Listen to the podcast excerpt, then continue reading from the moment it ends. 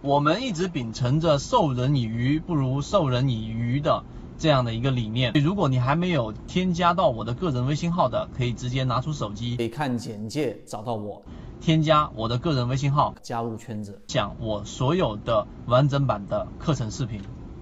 分类里面，我们用的是缠论的这个框架。缠论里面，呃，大的内容我已经讲过很多遍了。例如说，怎么样看背驰，怎么样判断中枢，中枢跟中枢之间的一个量能到底是增加还是递减的，来判断一只个股上涨的动力多少和压力等等啊。这些是第二个，第三个就是级别，我们用不同的级别来判断一只个股。我们要呃用一个横向的比较。什么叫横向的比较呢？就是你要把它归为两类。第一类就是中枢的上移，每一个中枢都是由高点当中的最低点和低点当中的最高点来构成的，这形成了一个中枢。这个中枢就是多空对抗的最关键的一个位置。当中枢突破之后，对吧？它回踩，如果说是回踩到中枢之内，这个在缠论里面叫第二类型买点，在次级别出现背离的情况之下，那么如果它突破之后形成第二个中枢，也就是说在突破上行这个过程当中，这个叫做中枢的上移。这是第一种类型，第二种类型就是突破之后，然后又回踩到中枢之内，重新构造了一个叫做震荡啊，就是第二种类型。一个是中枢的上移，第二个是中枢的这个震荡，这个你要明白。当这个明白之后，我们这说的是横向，第二个你要说的是纵向的理解，就是要开始分不同的级别去看了。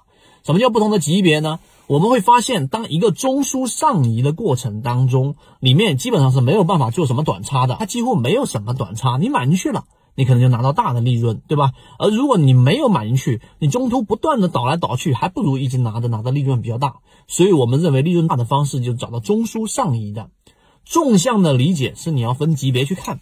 你很多人想说，哎，我用年线去选股，其实意义不大。如果一个年线的中枢上移，这个周期非常长，所以我们要看的是什么呢？我们要去看的就是我们所说的中枢上移过程当中的级别要稍微小一些。你用到季线，可能一个季线的中枢上移，中枢上移这个概念也给大家去提到过。它一旦是出现了一个上移，你去把握这个中枢上移的这个机会的时候，可能已经维持了一个。呃，这个一个到十个月，或者说二十个月左右的一个很大的机会了，这个机会已经足够你重复去做了。这也是之前我们把握到长庄个股的一个把握的一个技巧。所以今天我们提出这个概念，让大家知道两个核心重点。第一个，我们要学会去做一个明显的分类：中枢上移和中枢震荡。震荡做短差，想办法用我们前面说的背驰和第一类型、第二类型买卖点来把成本做到零。如果说是中枢上移，那一定是一波大的利润，低利润，这是第一个横向比较。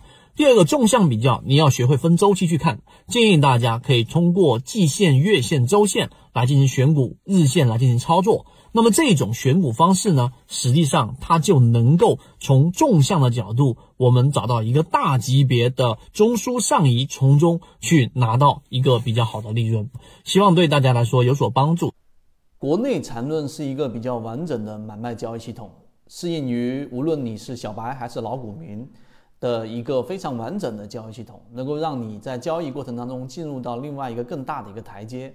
获取完整版缠论专栏航线，可以私聊留言获取通道。